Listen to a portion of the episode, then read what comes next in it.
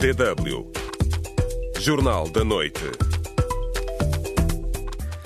Em tribunal, Israel nega a intenção de destruir povo palestiniano. OMS certifica Cabo Verde como país livre da malária. É uma, uma conquista muito grande para Cabo Verde, porque não é só não haver casos, mas também demonstra que o sistema está preparado do ponto de vista técnico. Em Angola, a direção da IURD espera que a Assembleia Geral coloque fim ao conflito na Igreja. As pessoas que estão fazendo parte deste pleito não são apenas de um lado, são de todos os fiéis da Igreja Universal do Reino de Deus, independentemente de que ala. Boa noite e bem-vindo a este jornal. Acompanha o Cláudia Marques. A edição é de Nádia Isufo. Israel negou hoje no Tribunal Internacional de Justiça pretender destruir o povo palestiniano em Gaza ao defender-se das acusações de genocídio formuladas pela África do Sul junto do mais alto tribunal das Nações Unidas. No entanto, o ministro da Justiça da África do Sul, Ronald Lamola, considerou que Israel não refutou a acusação convincente e frisou que, ao abrigo da Convenção sobre Genocídio, nada justifica os atos genocidas atualmente cometidos por Israel. Mais detalhes com Delfim Anacleto. Tal Becker, um dos advogados de Israel perante o Tribunal Internacional de Justiça em Haia, na Holanda, descreveu esta sexta-feira as operações militares contra o grupo terrorista Hamas como tendo o objetivo de proteger o povo israelita. What Israel seeks by operating in Gaza o que Israel procura operar em Gaza não é destruir um povo, mas proteger um povo, o seu povo, que está a ser atacado em múltiplas frentes e falo de acordo com a lei, mesmo quando enfrenta um inimigo sem coração determinado a usar esse mesmo compromisso contra ele. Becker descreveu as acusações de genocídio formuladas contra Israel como totalmente distorcidas e considerou que não refletem a realidade do conflito na faixa de Gaza. O Estado sul-africano apresentou em dezembro um pedido urgente ao Tribunal Internacional de Justiça para que ordene a Israel que suspenda imediatamente as operações militares na faixa de Gaza. Uma acusação reforçada na quinta-feira, durante o primeiro dia das audições do caso no Tribunal Internacional de Justiça. Muitas pessoas na África do Sul e nas outras partes do continente africano estão a acompanhar de perto o processo que teve início no Tribunal Internacional de Justiça. Em Banjul, capital da Gâmbia, o residente Modo Jau está a favor da ação movida pela África do Sul contra Israel. Falando a DW, argumenta que não se pode tolerar as matanças de civis inocentes em curso na faixa de Gaza. Todos os países africanos devem apoiar a África do Sul neste caso. O que Israel está a fazer é matar pessoas inocentes. Também Dija Jao, uma blogger da Gâmbia, apoia o processo em curso no Tribunal Internacional de Justiça que visa obrigar Israel a cessar imediatamente com as operações militares na Palestina. É uma medida muito positiva porque reflete o empenho da África do Sul na defesa dos direitos humanos e no apoio às pessoas afetadas por conflitos. A Gâmbia, que é predominantemente muçulmana e membro da Organização de Cooperação Islâmica, apoia o processo da África do Sul contra Israel. No seu pedido de 84 páginas, a África do Sul sublinha algumas semelhanças que vê com os territórios palestinianos. Israel rejeita quaisquer sugestões de semelhanças com o apartheid e a reivindicação é altamente controversa a nível mundial. Delfina Cleto, DW. E hoje, no espaço do ouvinte, trazemos este tema. Perguntamos se acredita que o processo aberto pela África do Sul contra Israel tem pernas para andar. Américo Manuel diz que foi uma decisão precipitada, no seu entender, pois um país com sérios problemas internos e num continente onde a miséria mora, a África do Sul fez mais uma jogada. Acompanhe outros comentários no final desta emissão e até lá participe. Pode responder à pergunta do dia no Facebook da DW África. facebook.com barra DW Português. Estamos à espera das suas reações.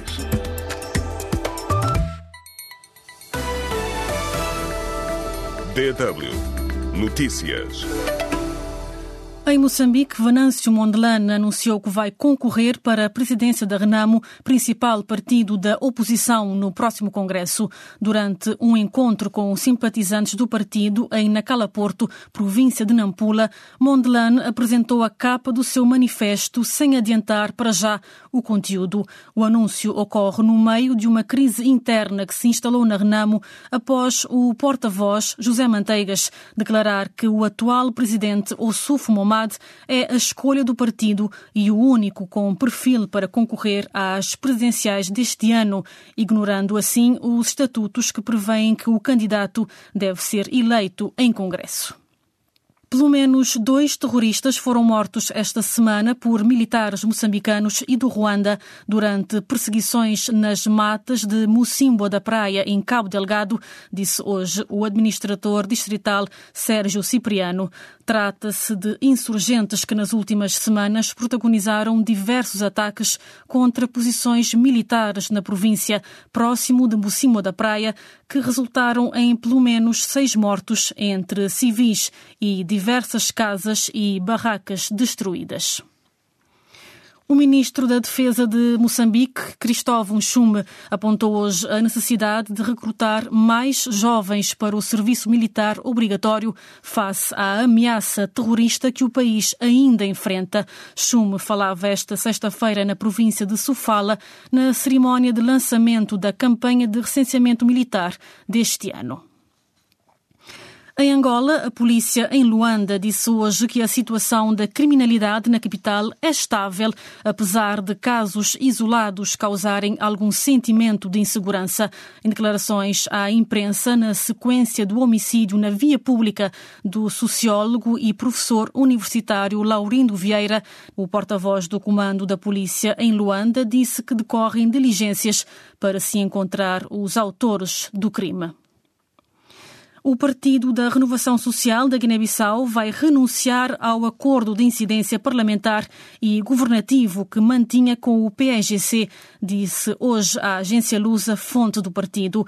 A decisão deverá sair da reunião da Comissão Política convocada pelo presidente interino do PRS, Fernando Dias, e será anunciada no domingo, dia em que o partido assinala o 32º aniversário. DW Deutsche Welle A partir de hoje, Cabo Verde tem carimbo verde no mapa da malária. O arquipélago foi certificado esta sexta-feira pela Organização Mundial da Saúde como país livre da doença. Cabo Verde é o terceiro país a ser certificado na região africana, juntando-se às Maurícias e à Argélia. Na cidade da Praia, Tedros Ghebreyesus, diretor-geral da OMS, agradeceu Cabo Verde pelo exemplo. Acredito que alcançar o estatuto de país livre de malária ficará na história de Cabo Verde como uma das suas conquistas mais significativas. Juntamente com a independência e a democracia, o vosso forte empenhamento político, vigilância, colaboração intersetorial coordenada, parceria e investimento, para além do setor da saúde, tornaram possível esta conquista. Portanto, é uma conquista histórica e espero que inspire os países do nosso continente e de todo o mundo. Desde o último pico de casos no final da década de 1980, a malária em Cabo Verde esteve confinada a duas ilhas, Santiago e Boa Vista, que estão agora livres da doença desde 2017. Em entrevista à DW, a diretora nacional de saúde, Ângela Gomes, destaca os principais fatores que levaram o país a atingir esta conquista e o que pretende fazer para se manter vigilante.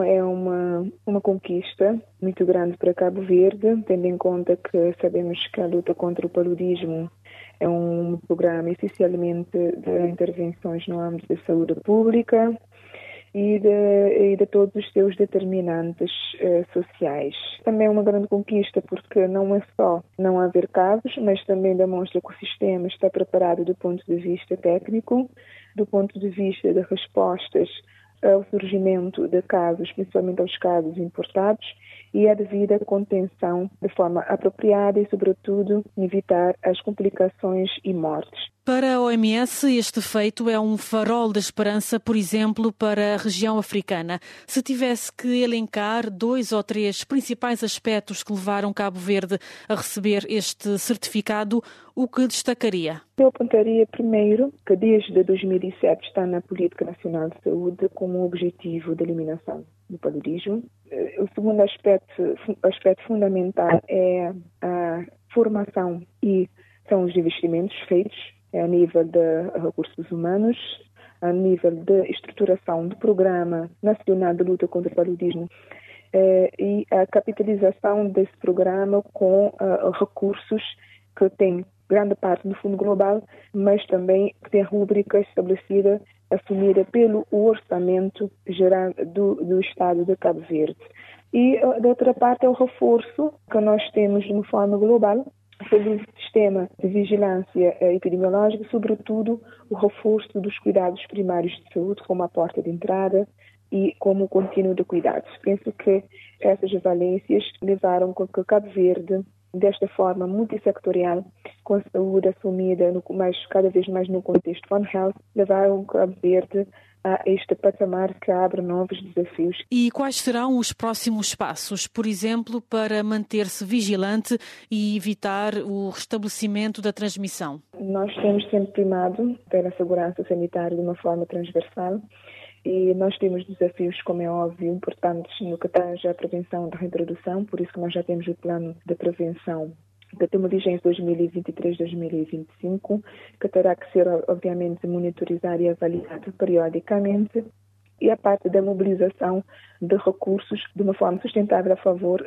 da luta antivetorial e de manutenção de um sistema de vigilância em alerta com capacidade de diagnosticar e detectar precocemente todo aquele que é ameaça. Eh, sabemos que temos relações com países endêmicos e certamente teremos sempre casos importados, mas é impedir que esses casos continuem a uma cadeia de transmissão local manter sempre o país capacitado em termos de diagnóstico, principalmente no que tange ao controle da qualidade.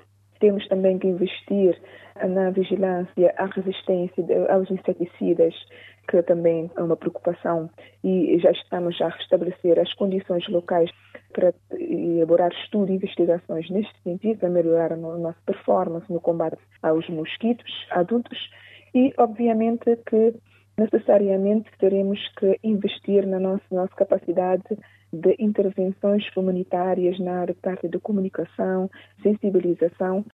Ouvimos a diretora nacional de saúde de Cabo Verde, Ângela Gomes. Em Angola recomeça o conflito na Igreja Universal do Reino de Deus.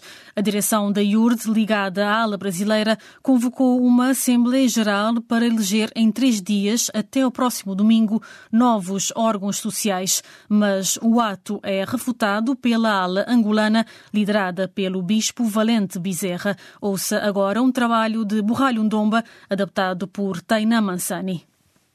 Em cumprimento ao acordo conciliatório mediado pelo Estado angolano em agosto de 2023, a Igreja Universal do Reino de Deus, IURD, iniciou hoje uma Assembleia Geral Extraordinária, num evento em que os fiéis são chamados a eleger a nova direção da congregação. São esperados 30 mil fiéis, segundo a ala brasileira. A IURD em Angola mantém um conflito há vários anos com uma liderança dividida entre a ala reformista dita angolana, chefiada por Valente Bezerra Luiz, e a ala brasileira fundada pelo bispo brasileiro Edir Macedo, liderada atualmente pelo também angolano Alberto II, que substituiu no cargo o brasileiro Honorilton Gonçalves, condenado pelos crimes de violência física e psicológica a três anos de pena suspensa. Agora, a votação realizada em várias províncias do país poderá ditar o fim definitivo do conflito na IURD e a reabertura dos templos, encerrados desde 2019. A direção eleita deve tomar posse no domingo. Num convite à imprensa para a cobertura do ato, a direção da IURD sublinhou que a associação religiosa é liderada pelo bispo Alberto II. Ouvido pela DW nesta sexta-feira, ele se disse confiante que a Assembleia colocará fim ao conflito. Nós temos fé que esse pleito vai determinar o fim de todo o conflito da Igreja Universal, porque as pessoas que estão fazendo parte deste pleito não são apenas de um lado, são dos dois lados, são de todos os fiéis da Igreja Universal do Reino de Deus, independentemente de que ala pertencem. Alguns fiéis também se mostraram otimistas. Viemos fazer o voto para ver se o problema termina, como temos a fé que já terminou mesmo, que é para nós continuar com a, com a nossa reunião dentro das nossas igrejas. Porém, num outro comunicado de imprensa, assinado pelo presidente da Assembleia Geral da IURD, Angola, o bispo Capinha Salvador Paulo Domingos, os dissidentes da ala angolana, liderada pelo bispo Valente Bezerra, disseram que a IUR de Angola não convocou nenhuma Assembleia Geral e que, além disso, não se vincula à Assembleia Geral convocada por um dos bispos ligados ao bispo Alberto II. O grupo diz que esta é uma Assembleia realizada em falsa qualidade para ludibriar os fiéis e a sociedade, sem que para tal tenha sido mandatado pela direção da Igreja. DW Notícias. Na África do Sul, líderes políticos dissidentes do Congresso Nacional Africano, ANC, anunciaram a intenção de criar uma frente unida com o ex-presidente Jacob Zuma. Em comunicado, o líder do novo partido, Congresso Africano para a Transformação, referiu que a nova era de colaboração e mudança terá por objetivo contestar as eleições gerais deste ano na África do Sul. Pelo menos 33 civis morreram ontem na capital do Sudão, Khartoum, e 23 destes durante bombardeamentos da Força Aérea num bairro na região sudeste. Segundo o Comitê de Advogados Pró-Democracia, 10 civis foram mortos em trocas de tiros de artilharia na periferia do sul de Khartoum, devastada desde 15 de abril por uma guerra pelo poder entre o exército e os paramilitares das Forças de Apoio Rápido. O primeiro-ministro britânico Rishi Sunak afirmou que o enfraquecimento do apoio à Ucrânia pode fortalecer os inimigos do Ocidente, citando a Rússia, o Irão e a Coreia do Norte. O chefe do governo do Reino Unido visitou hoje a capital ucraniana, onde anunciou o aumento do financiamento para ajuda militar para 2,9 mil milhões de euros em 2024. No futebol, começa amanhã a 34 edição do maior evento desportivo de África. Costa do Marfim e Guiné-Bissau abrem o torneio em Abidjan. Vamos diretamente para o palco do jogo, ao encontro do jornalista Braima Darame. Viva, boa noite, Braima. Está tudo a postos para o dia D?